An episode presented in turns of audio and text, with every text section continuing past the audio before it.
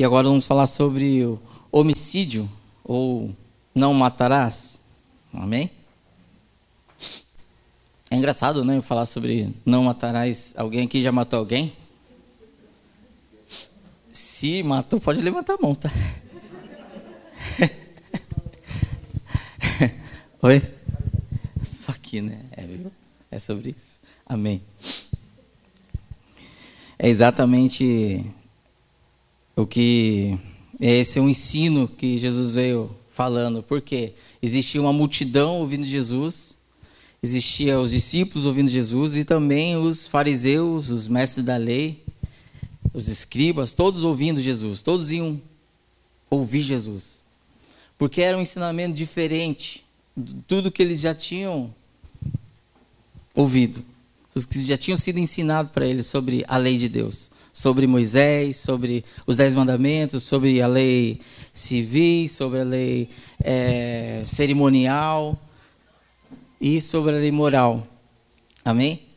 Então, essas pessoas estavam familiarizadas com os termos da lei. Por isso que quando Jesus ele, ele começou a, a citar ele falava assim: Ouviste o que foi dito? Né? Vamos lá o texto. Isso está em Mateus 5, nós vamos falar do 21 ao 26. Ouviste o que foi dito aos antigos: Não matarás, e quem matar estará sujeito a julgamento. Eu, porém, vos digo que todo aquele que, sem motivo, se irá contra o seu irmão, estará sujeito a julgamento. E quem proferir um insulto a seu irmão estará sujeito a julgamento no tribunal. E quem lhes chamar tolo estará sujeito ao fogo do inferno. Até aqui por enquanto. Então, assim, os fariseus, os mestres da lei estavam familiares com não matarás. Quem matarás será é, sujeito a julgamento. Mas lá no, no, no na lei não estava escrito isso. Eles acrescentaram esse estará sujeito a julgamento. Como os escribas eles interpretavam a lei e fazia de forma para ficar mais suave para eles. Eles estavam confortáveis com a lei. Então Jesus de confronto com eles, ele começa a falar das profundezas, começa a falar das intenções do coração, as intenções da mente humana, aquilo que leva uma pessoa. Ninguém vai matar uma pessoa sentindo amor. Ninguém mata por amor. Isso é um engano quem diz isso. Amém? Mas ele vem enraizado com vários tipos de sentimentos malignos que leva a pessoa à atitude de cumprir o que Deus falou: não matarás. Amém? Então, ele vem acompanhado de várias, uma raiz de hum, é, maligna, uma raiz maligna. Amém? Aleluia.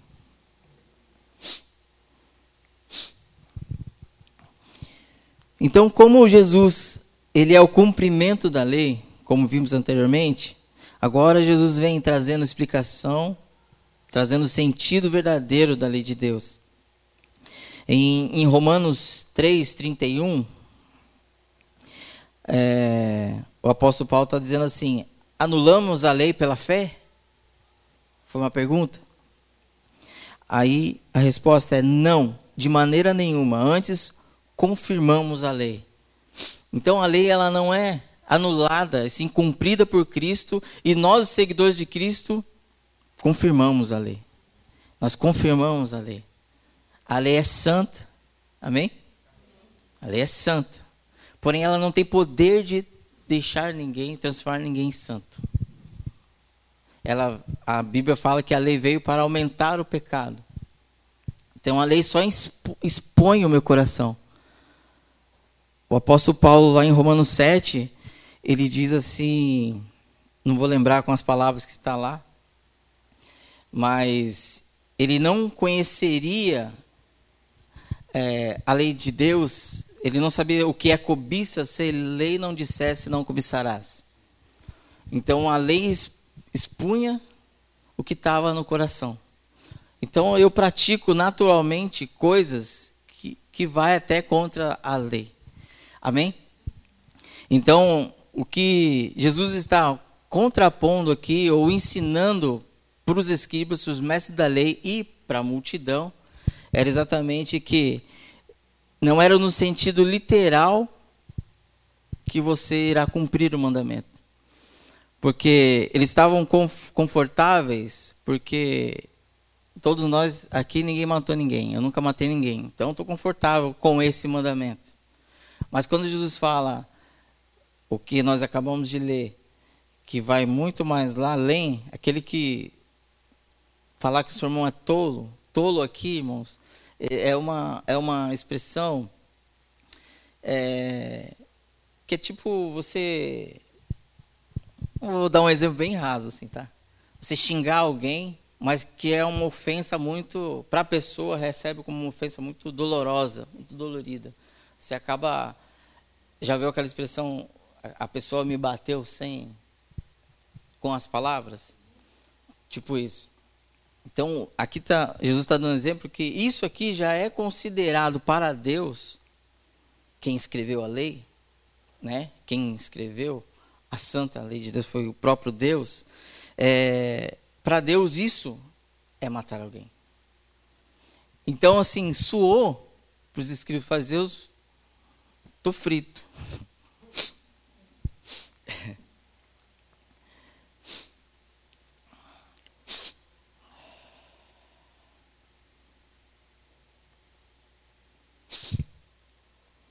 Então, Jesus começa a, é, a dizer as intenções do coração, as intenções de cada pessoa, ao ponto de deixar claro o sentido da lei.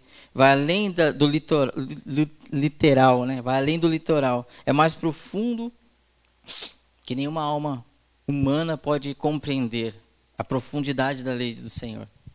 Estou fungando aqui.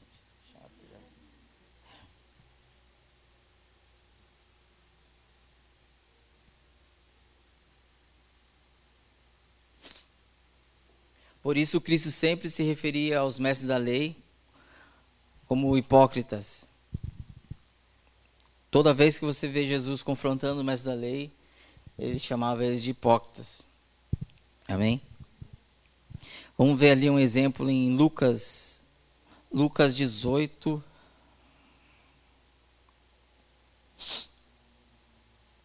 Lucas 18, versículo 9.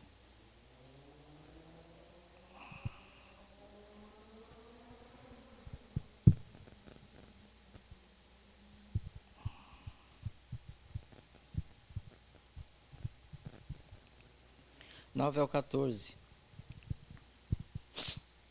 Jesus contou essa parábola para os que achavam que eram muito bons e desprezavam os outros. Dois homens foram ao templo para orar. Um era fariseu e o outro era cobrador de impostos, ou publicano. O fariseu ficou de pé e orou sozinho assim: Ó oh Deus, eu te agradeço porque não sou avarento, nem desonesto, nem imoral com as outras pessoas. Agradeço-te também, porque não sou como este cobrador de impostos. Jejuo duas vezes por semana e te dou a décima parte de tudo o que ganho. Mas o cobrador de impostos ficou de longe e nem levantava o rosto para o céu. Batia no peito e dizia: Ó oh Deus, tem pena de mim, pois sou pecador. E Jesus terminou dizendo: Eu afirmo a vocês que foi este homem e não o outro que voltou para casa em paz com Deus. Porque quem se engrandece será humilhado, e quem será, se humilha será engrandecido. Aqui temos uma, uma ideia de como era a ideia farisaica dos mestres da lei, como eles tinham em mente a prática da lei. Eles queriam cumprir lá. É, eles não estavam fazendo por mal. Eles queriam seguir a vontade de Deus, queriam fazer a vontade de Deus. Mas a Bíblia fala que a letra mata, o Espírito vivifica. E Jesus, ele é o Filho de Deus que veio à Terra. Ele representa a divindade de Deus. Ele representa Deus na terra. E o próprio Deus estava falando com o mestre da lei. Deus estava falando com eles. Não é assim que vocês devem interpretar as Escrituras. Porque você não, não matarás. Ah, eu não mato ninguém, eu estou de boa, estou em paz com Deus. Mas lá no coração deles existia vários inimigos. Queriam matar várias pessoas. Eles eram contaminados. Intrigas, é, política, tudo envolvido. Os romanos estavam no meio de várias situações estavam inseridos no meio de toda a sociedade, a ponto de Jesus dizer para eles: Vocês não entram no reino, nem deixem os meus filhos entrarem. Eles ficam na porta impedindo. Eles não entram e não deixam o povo entrar. Por isso que Jesus fala que as meretrizes os cobradores de impostos estão entrando no reino primeiro que vocês. Lucas 18, 18.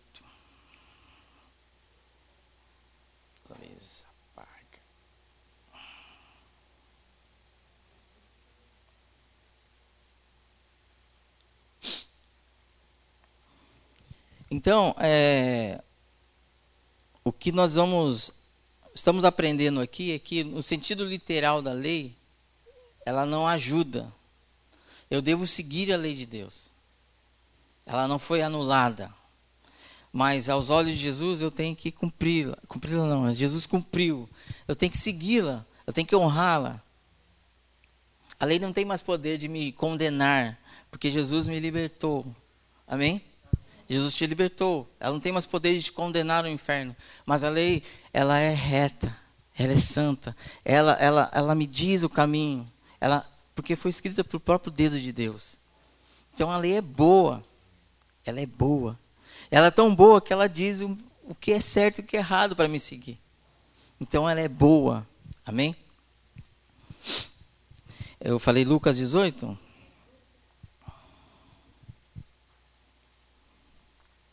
Amém. Lucas 18, 18 ao 23.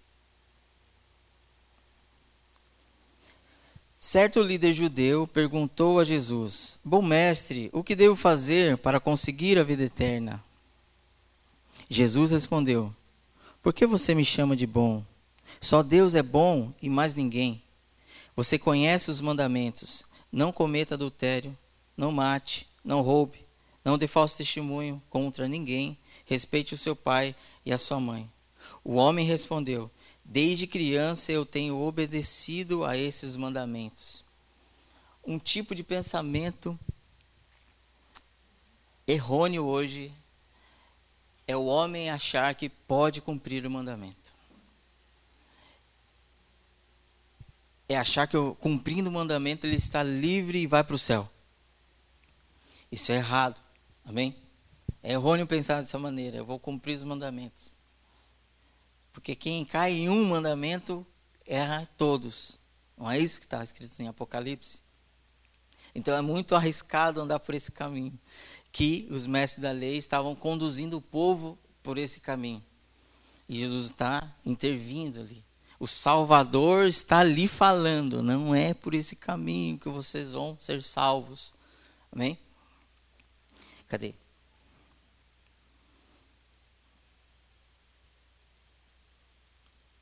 Então, desde criança tenho obedecido a todos esses mandamentos. Quando Jesus ouviu isso disse: Falta uma coisa para você fazer.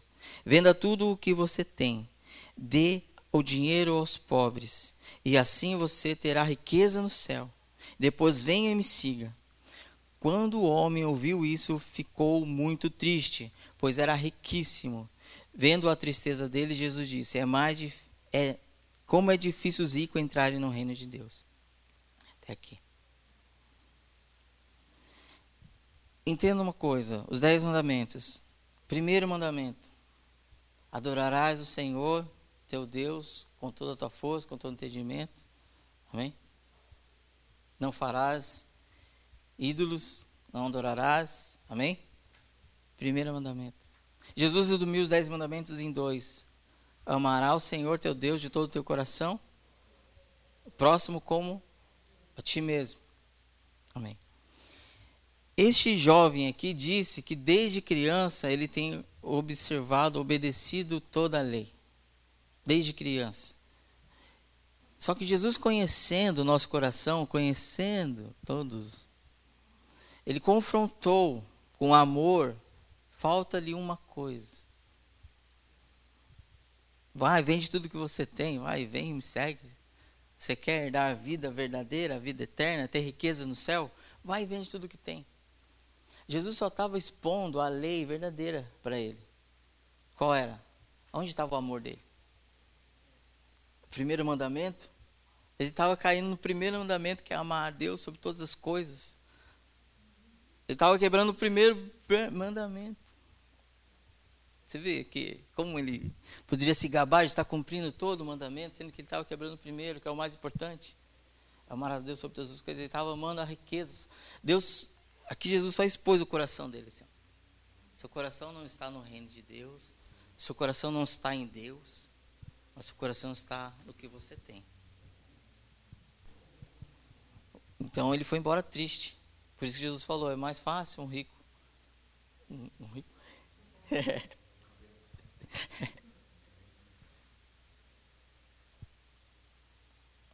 Entenderam a, a, o que Jesus estava expondo ali para as pessoas? A importância que era, que é o mandamento, a lei do Senhor. É mais profundo que ele estava interpretando. Ele estava interpretando de maneira literal. Amém?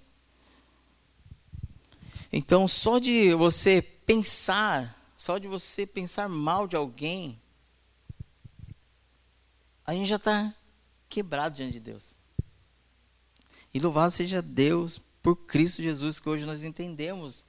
Assim a gente vai entendendo melhor o que Cristo fez por cada um de nós. É só expondo dessa maneira que você vai compreendendo o que Cristo fez por você. É tão importante esse essa situação, porque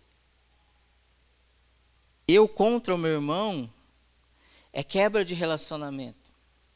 É quebra de relacionamento. Então, se eu estou quebrando relacionamento, se eu não estou indo em vias de fato a matar meu irmão, mas no meu coração eu, eu odeio, no meu coração eu não suporto, no meu coração eu não consigo olhar, eu não consigo perdoar o que ele fez comigo.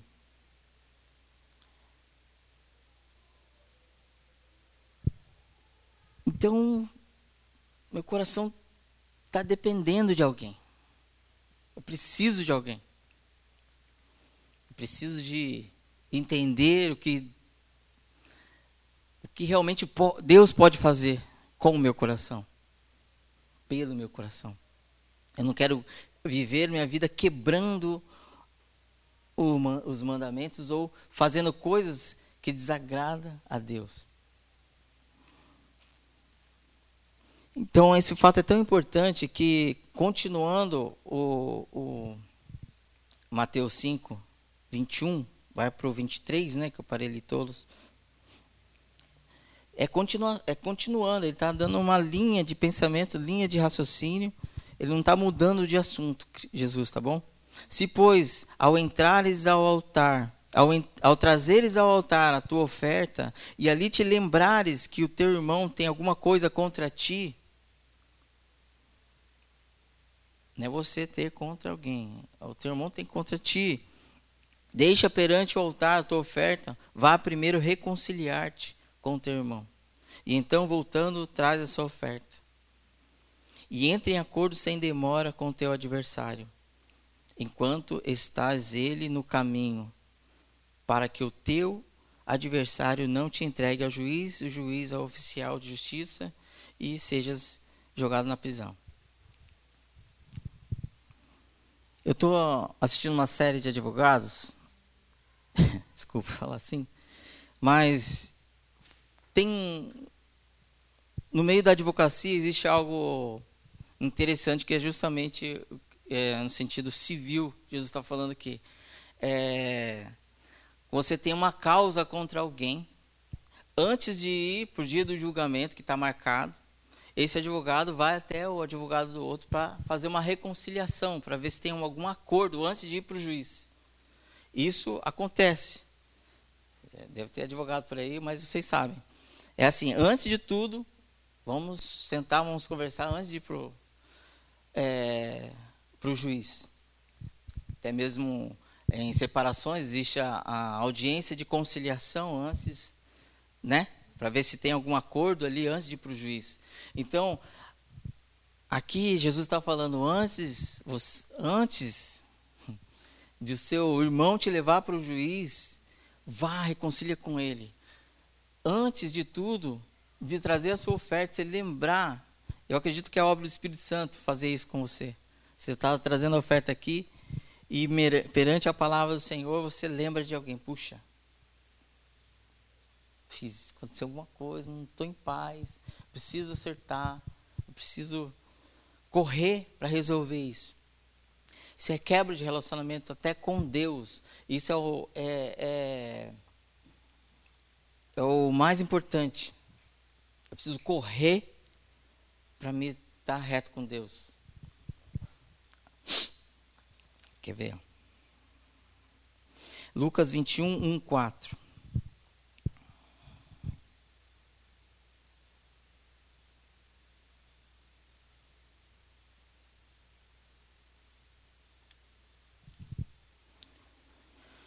É a oferta da viúva pobre. Todos conhecem, né? Eu estou lendo na tradução na linguagem de hoje, tá, gente? Eu vou mudar a versão aqui para a área. Almeida. Estando Jesus a observar os ricos, a observar, viu os ricos lançarem suas ofertas no gasofilar. Viu também certa viúva pobre lançar ali duas pequenas moedas e disse: Verdadeiramente vos digo que essa viúva pobre deu mais que todos. Porque todos estes deram como oferta daquilo que lhes sobravam. Esta, porém, da sua pobreza deu tudo o que possuía, todo o seu sustento. A Bíblia fala em outra versão ou em outro evangelho que Jesus estava sentado do lado do gasofilácio, observando quem ofertava. Eu acredito que Jesus faz isso até hoje. Jesus faz isso até hoje, tá? E, e a maneira como que os ricos depositavam suas ofertas não tinha a ver com o ato de ofertar, tinha a ver com a maneira, a intenção, o jeito, a forma o que estava dentro do coração deles. Então ele comparou essa maneira com uma maneira da viúva. Por, e, então não era quantidade, era, era a intenção do coração. Outra vez, a intenção do coração fica em evidência de todo o ensinamento de Cristo. A intenção do nosso coração, ela sempre fica em evidência. Aleluia. Então essa Todos os ricos vinham e era como leilão, sabe? Quem aquele lá, aquele lá tem tem posse, eu também tenho. Ah, ele dá isso aqui, eu também dou. Ele dá, eu dou o dobro. Sabe esse tipo de intenção, esse tipo de, de, de concorrência é, maligna? Digo maligna porque não é, não é pura. Então, esse tipo de concorrência desleal sem necessidade porque a oferta é, é para o Senhor, é para o templo, é para as demandas do templo, era para as necessidades de tudo, até das viúvas mesmo, né, que é, os mestres da lei tinham que cuidar delas. Mas ao invés disso, eles faziam orações cumpridas e ainda tiravam o que elas tinham. Então Jesus está confrontando esses, esses mestres da lei por conta de esquadrinhar o coração deles e não enxergar essa pureza de coração como ele ensinou lá no começo do, do sermão. Os puros de coração. Quem lembra da ministração? Os puros de coração. Então essa pureza ela vem, vem Jesus ele vem trazendo até chegar aqui. Lembra que eu falei que lá no começo dos mansos que nós iríamos precisar, nós vamos precisar dessa mansidão aqui na frente? Você viu a, administração dos perseguidos? É, tá uma ligada com a outra. Então é tu, uma não anula a outra, uma puxa a outra. Uma puxa a outra. Uma puxa a outra. E Jesus disse que ele veio não abolir a lei, mas para cumprir a lei. Por isso que ele diz ali: se a vossa justiça não exceder aos fariseus, aos escribas e fariseus, de maneira nenhuma é, entrarás no reino. Então, tá vendo a justiça dos fariseus como é? A interpretação da lei deles como era? Era literal. Para eles não importava o coração deles. Eles podiam desejar o mal para quem eles quiser. Eles podiam xingar quem eles queriam. Eles não estavam nem aí. O que importava para eles é não matar. O pastor vai continuar essa ministração porque ela é uma linha. Aqui, na verdade, é uma introdução. Eu estou dando uma introdução de tudo que Jesus falou depois.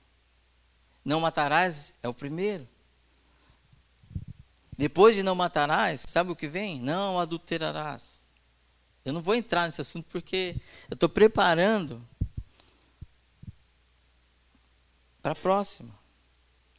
É o entendimento do que a lei quer dizer de verdade. No sentido profundo. No sentido de Deus ele quer o meu coração reto diante do Senhor. Nós aprendemos aqui que os dez, os dez mandamentos, não, que o sermão do monte, ela é uma, é uma régua para nos medir, para a gente encaixar, nos enquadrar. Puxa, eu tô, tô fora, eu vou, eu vou me encaixar na palavra do Senhor. Então, dez mandamentos ali, ó, se você encaixar ali, dez mandamentos, falei de novo, né? o Sermão do Monte. Sabe por quê? Porque os Dez Mandamentos estão tá inseridos no Sermão do Monte. Eles, Jesus ele trouxe o entendimento, amém? Dos Dez Mandamentos que os mestres da lei ensinavam errado o povo. Amém? Romanos 2, 15.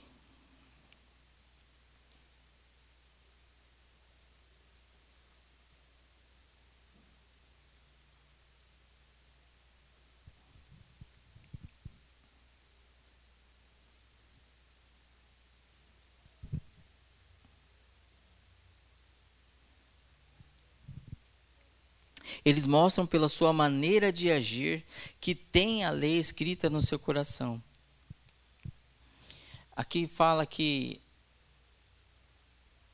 com a nossa maneira de agir, nós dizemos que temos a lei gravada no nosso coração. Que agora nós não precisamos mais de uma lei escrita em pedras, mas a lei de Deus está escrita no nosso coração. E como que eu vejo se a lei de Deus está escrita no meu coração? Pela minha maneira de agir. Amém? Então, a minha maneira de agir não vai fazer eu matar ninguém, porque o meu coração não vai desejar o mal de ninguém. Eu não vou deixar essa raiz maligna me contaminar a ponto de eu levar a, até a matar alguém. Mas antes eu vou lembrar da palavra do Senhor, eu vou reconciliar com meu irmão, eu vou ficar em paz, e vai estar tudo bem. Porque se eu conduzir a minha vida dessa maneira, é assim que eu vou fazer. Senhor, a sua palavra diz que eu tenho que reconciliar aquele meu irmão. Eu nem conhecia Cristo, mas aconteceu isso. Eu sei que eu sinto que ele, toda vez que ele me vê, ele me evita, mas me dá uma oportunidade, Senhor. E você começa a orar pelaquela pessoa, pedindo a Deus uma oportunidade de ter um momento com ele em que você vai esclarecer isso aí. Que você vai ir ao encontro dessa reconciliação. E eu tenho certeza que você vai voltar. Ai, Senhor, se eu soubesse, eu tinha feito isso antes. Ai, Senhor, obrigado, eu não estou sentindo mais. Eu digo isso com certeza, porque já aconteceu comigo. Então é uma certeza, é um sentimento de, de glória para Deus. Sabe? É muito bom. Então, Mas daí para frente eu não procurei mais fazer inimizade com ninguém. Eu não procurei mais, sabe? Prejudicar ninguém, sentir mal de ninguém. Se alguém sentiu denegrido, eu, eu paro, penso, reflito, aconteceu algum desentendimento, tal, paro, reflito, pá. Ora a Deus, Senhor, me dá uma oportunidade. vou lá. Porque eu não vou de qualquer jeito. Eu oro a Deus, eu peço, Deus, me dá uma oportunidade. Se aquele irmão está sentindo alguma coisa, me dê graça para conversar com ele. E assim acontece e, e, tudo se resolve. É isso que Jesus está orientando. Antes que o seu irmão te leve ao juiz, te entregue ao juiz. Aleluia.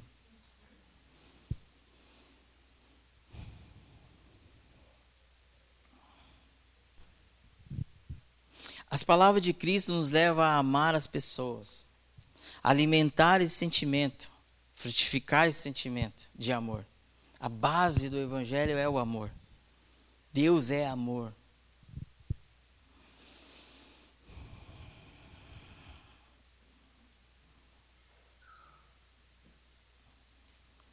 Mas para os que já têm guardado esse tipo de sentimento, raiva, ódio, esse mal em si, a palavra de Deus nos convida ao arrependimento, reconhecer esse mal e apresentar a Deus, para que com o Espírito Santo ele possa ajudar. Amém? É o que eu acabei de falar. É levar a Deus em oração, apresentar a Deus esse sentimento e essa pessoa, se for uma pessoa, seja ela longe ou perto, se ela estiver longe, Deus vai providenciar essa, esse encontro. Se ela estiver perto, Deus também vai providenciar esse encontro. Amém? Deus fará. Se você quer, se você não está aguentando viver com esse tipo de sentimento, você ora a Deus e Deus vai fazer isso. Amém? Eu sempre digo que o, que o nosso coração não é um depósito de guardar coisas ruins. Amém? Ele sim é um depósito de guardar coisas boas. Então vamos usá-lo de uma forma proveitosa. Deus deve encontrar em cada coração o desejo de mudança, o desejo de ser mudado pela palavra, pois a verdadeira lei nos transforma. Acontece dentro de cada pessoa, pois ninguém mata ninguém sentindo amor. Antes se alimenta de raiva, de ódio, até chegar ao ato. E Jesus está ensinando que a transgressão da lei, o julgamento inicia desse tipo de pensamento desse tipo de pensamento mal.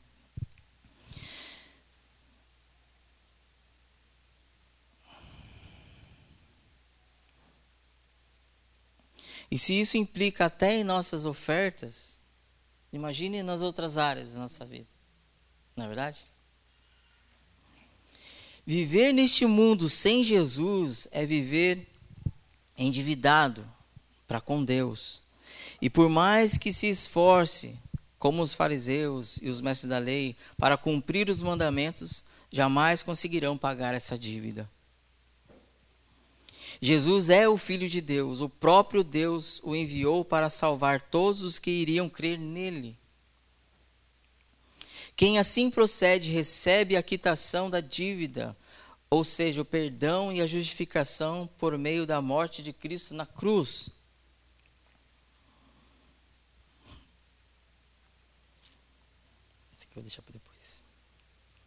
É evidente que isso não passe, é, não passa de uma ilustração.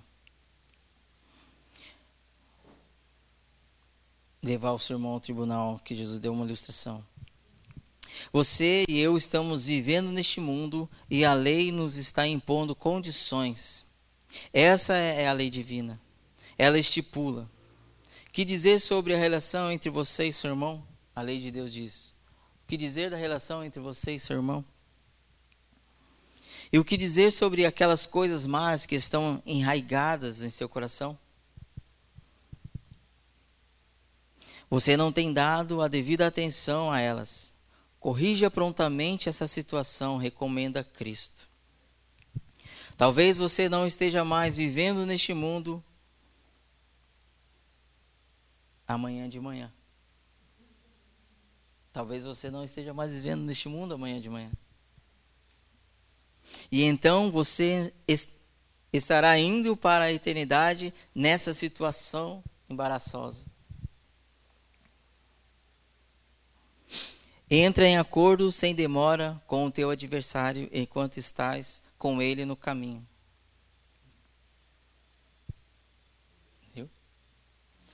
Por isso que entre, vai, reconcilie com seu irmão enquanto ele está. Ainda há tempo. Amém? É que Jesus está falando aqui. E como é que nos sentimos quanto a essa questão? Presta atenção agora. Enquanto acompanhávamos a exposição da Santa Lei por parte do nosso Senhor, porventura sentimos as, as exigências, Senhor, que ela requer? Temos consciência da condenação que ela determina? Que dizer acerca das coisas que temos pensado e dito, das coisas que temos praticado? Temos consciência de tudo isso, da total condenação envolvida nessas atitudes? Deus nos está impondo exigências através de Sua lei. Agradeço ao Senhor pela injunção através da qual Ele nos ordena agir prontamente enquanto ainda estamos a caminho. Graças a Deus, as suas condições são bastante fáceis. Essas condições estabelecem que eu devo enfrentar e reconhecer o meu pecado de modo total e absoluto e que eu ponha paradeiro a qualquer tentativa de autodefesa, de autojustificação, embora aquela outra pessoa talvez me tenha provocado ao revide. Tão somente precisamos confessar e admitir diante de Deus, sem qualquer reserva, os nossos erros. Se houver qualquer coisa que eu possa fazer na prática quanto a esses erros, preciso providenciar sem tardança, preciso humilhar-me, preciso tornar-me, por assim dizer, insensato para fazer tudo quanto for possível com o intuito de resolver, remover a barreira e o obstáculo. Somente então Deus me dirá que está tudo passado. Então eu preciso reconhecer, eu preciso chegar diante de Deus e reconhecer sem, sem arma, sem autojustificação. Ah, Senhor, eu fiz isso por causa daquilo. Mesmo que a pessoa tenha dado motivo para me revidar, mesmo não importa. Eu preciso chegar para Deus, tá bom, Senhor, eu estou errado. Eu reconheço. O problema é você achar que está certo. Então você vai sempre se justificar. Quem justifica não tem mudança. Não é verdade? Então, se você não justifica, se você reconhece, existe uma mudança. Essa mudança é que Deus quer operar. Essa mudança que Deus quer fazer. Filho, deixa eu fazer. Pare de lutar. Pare de auto-justificar. Deixa eu fazer essa mudança. Então, assim, preciso me humilhar diante do Senhor. Eu preciso reconhecer todos os meus erros. Preciso dizer para Deus que eu não sou perfeito. Eu sei que ninguém aqui vai chegar igual o fariseu ali que eu, que eu vi, que eu mostrei a ilustração aqui na palavra. Sou isso, sou aquilo, Senhor. Aquele lá, olha aqui, eu sou melhor que ele. É, em outras palavras, foi isso que ele fez. Sou melhor que aquele cobrador de impostos. Que eu jejuo duas vezes por semana. Mas quem volta justificado é quem se humilha. Quem volta justificado para com Deus é aquele que se humilhou. Aquele que não tinha coragem nem de olhar para cima, por pura reconhecência da situação que ele se encontrava. Então é esse ponto que todo ser humano, que Deus quer que todo ser humano chegue. É esse ponto. O ponto de reconhecimento, o ponto de reconhecimento dos seus erros, o ponto de humilhação, humilhar perante um Senhor. e reconhecer que quebramos todos os mandamentos, que não somos capazes de cumprir nenhum deles. E aí eu entrego uma, a minha vida para Deus. E quando eu faço isso, Jesus diz assim: se eu não for, ele não vem. Estava falando de um espírito, do espírito dele. Para nos auxiliar, para nos ajudar, dizer para nós e lembrar que nós não estamos mais sozinhos. Para falar que ele está conosco todos os dias. E para dizer: Espírito Santo, segura na tua mão, vai, vamos. Desiste não, desanime não, vamos. Cristo cumpriu por você. Mas agora vou, o Espírito Santo pega você e fala, ó, vamos andar na retidão. Vamos andar por esse caminho aqui, ó. É possível. Porque agora você não mata, porque agora você não sente a raiva do seu irmão, você não xinga o seu irmão. E aí ele vai trabalhando dentro da gente. Dentro do meu coração ele vai trabalhando. Ele vai resolvendo o que tem que resolver Puxa, já, aquele problema com aquele irmão já resolvi, está tudo em paz. E meu coração vai ficando em paz. Eu vou caminhando. O caminho vai se abrindo para as outras obras que Deus tem para mim. Eu vou tirando os obstáculos para servir a Deus de uma maneira sem algemas. Porque às vezes tem jovens que estão na igreja sentindo estar tá preso. Quando sai, acha que está livre, quando na verdade é o contrário. Jesus quer ensinar que aqui você é livre para fazer o que você quiser, na retidão do Senhor, cheio do Espírito dele, e que lá você está se amarrando, se emaranhando com todos esses tipos de sentimentos, com gente prejudicando você, com gente levando você para outros lugares. É um emaranhado de coisas que depois, lógico, se você vier, Deus ele vai te desemaranhar. Amém? Ele, Deus ele vai consertando nossas vidas. Ele vai transformando nosso coração. Ele vai mudando a nossa mente. A própria palavra diz, ele transforma a nossa mente, transformar pela renovação da nossa mente. Ele vai renovando a nossa mente. O Espírito vai trabalhando dentro de nós. Quem retarda isso sou eu. Eu retardo esse procedimento, esse, essa transformação sou eu que, que retardo. Porque tenho todo o poder dentro de mim, tenho todo o conhecimento dentro de mim, mas se eu não quiser fazer nada, eu não faço. Se eu não quiser ler a Bíblia, eu não leio. Deus não põe uma arma na minha cabeça e fala, lê a Bíblia. Vai me buscar. Deus nunca faz isso com ninguém. Mas é algo que parece que o ser humano nasce com um buraco dentro dele um vazio.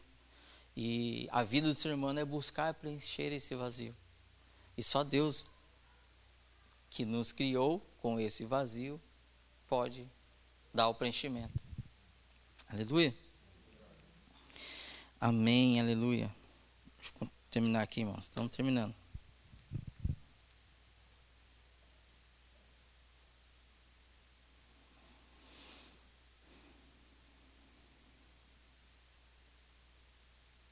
Então, somente então Deus me dirá que está tudo passado.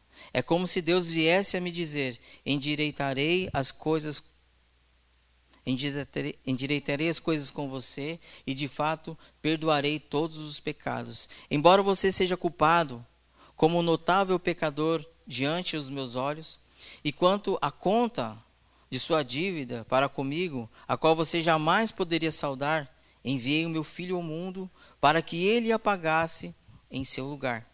Cristo cancelou inteiramente a sua dívida. Ele não fez isso porque você é uma pessoa amável, gentil e boa. Ele não fez isso em seu benefício porque você fez algo por Deus. Foi enquanto você ainda era inimigo, odioso em si mesmo, odiando a mim e odiando ao próximo. Foi a despeito de toda essa sua imundícia e indignidade que enviei o meu filho. E ele veio deliberadamente e se deu a si mesmo até a morte. E é por causa disso que eu perdoo a você de modo completo, gratuito e absoluto. Aleluia, Jesus, obrigado. Fizemos nada, só odiamos a Deus, só transgredimos, só fizemos coisas horrendas aos olhos do Senhor. E Ele enviou o Filho por tamanho amor para demonstrar para que eu pudesse saldar minha dívida para com Deus. Aleluia.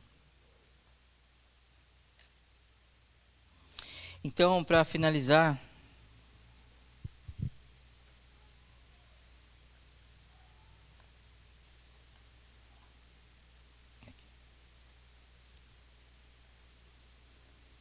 finalzinho do versículo, né? Entra em acordo sem demora com o teu adversário, enquanto está ele no caminho, para que o seu adversário não te entregue juízo, juízo ao oficial de justiça e seja é, jogado na prisão. Em verdade te digo que não sairá dali enquanto não pagares o último centavo. No finalzinho, né? Então corra até o seu irmão. Corra até seu irmão. Enquanto ainda está no caminho. Enquanto ainda é tempo se reconcilie com Ele. Cristo assevera aqui que estamos no caminho. Encontramos-nos neste mundo, encontramos-nos nesta vida, pois assim dizer, caminhando ao longo da estrada. Mas eis aqui, de repente, surge o nosso adversário, ao qual diz: E quanto àquela dívida? Pois bem, Cristo ensina que ele entra de acordo imediatamente sob pena do processo legal ter início quando então nos será cobrado até o último centavo. Vamos correr até o nosso irmão Jesus. Vamos nos reconciliar com Ele primeiro.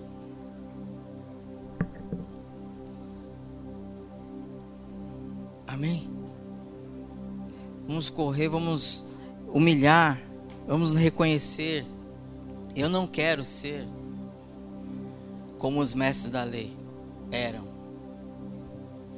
Os mestres da lei viviam para isso. Eles depositaram a vida deles pela lei de Deus. Eles não eram maus, não eram errados. Maus eles eram alguns.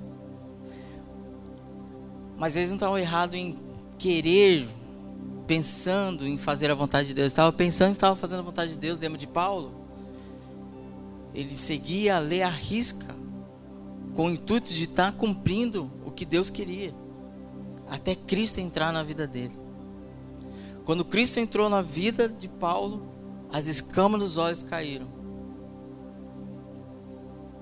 Ele ficou cego por três dias. E ao terceiro dia,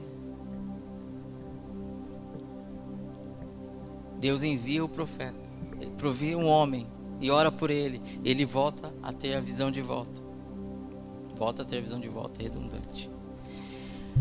Mas o que acontece com ele? Ele é transformado. Ele agora tem um propósito de vida. Ele agora tem uma missão. Quer contar o que aconteceu com ele no caminho. Quer contar o que Cristo fez por ele. Quer contar o entendimento que ele teve da lei eu interpretava a lei totalmente diferente, totalmente de forma literal. Mas agora aquele que dá sentido, o Filho de Deus se revelou a mim. E ele cumpriu a lei.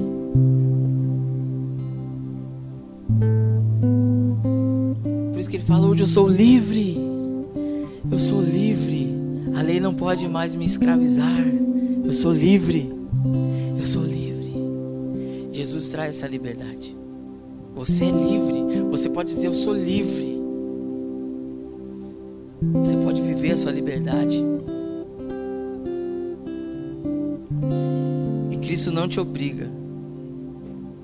Uma coisa maravilhosa que Deus faz, Jesus faz, é não nos obrigar a segui-lo, é não nos obrigar a cumprir nada simplesmente chega para os discípulos e fala: Vem, me segue. Vem me segue. Mediante tudo que eu fiz por você, mediante eu sou o Messias.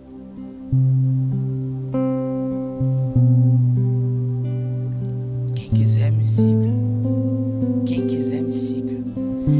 Eu tenho a palavra da vida eterna. Pedro disse que ele tinha a palavra da vida eterna. Para onde eu irei?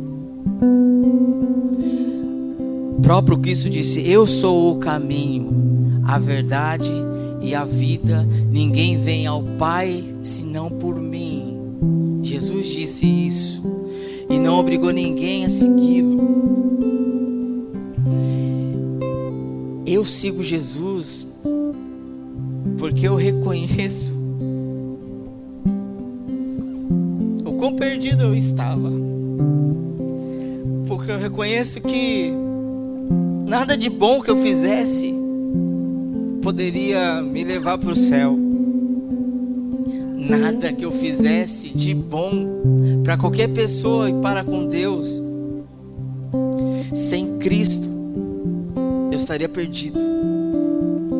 Se Cristo não tivesse vindo e se revelado para mim pelas Escrituras, eu ainda estaria perdido, toda a dívida para pagar ainda. Mas olha o tamanho da graça. Por tão pouco, creia. Creia em mim. Só isso. Ele não falou, se você quiser acessar, sobe um monte, vai fazer isso, dá proleta lá no pico do cocovado, pula, faz isso, faz aquilo. Não, ele falou, creia em mim. Creia no meu filho que eu enviei. E a sua dívida estará paga, quitada.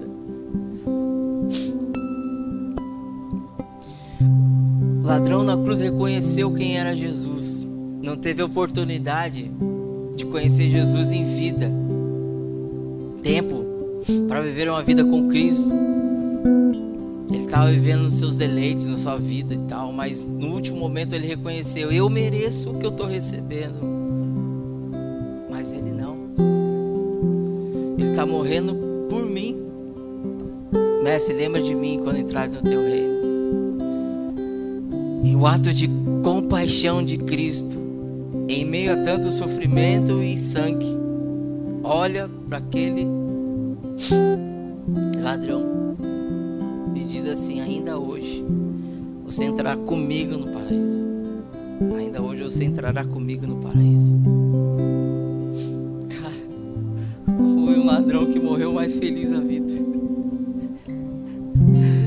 Ai, Jesus. Um ladrão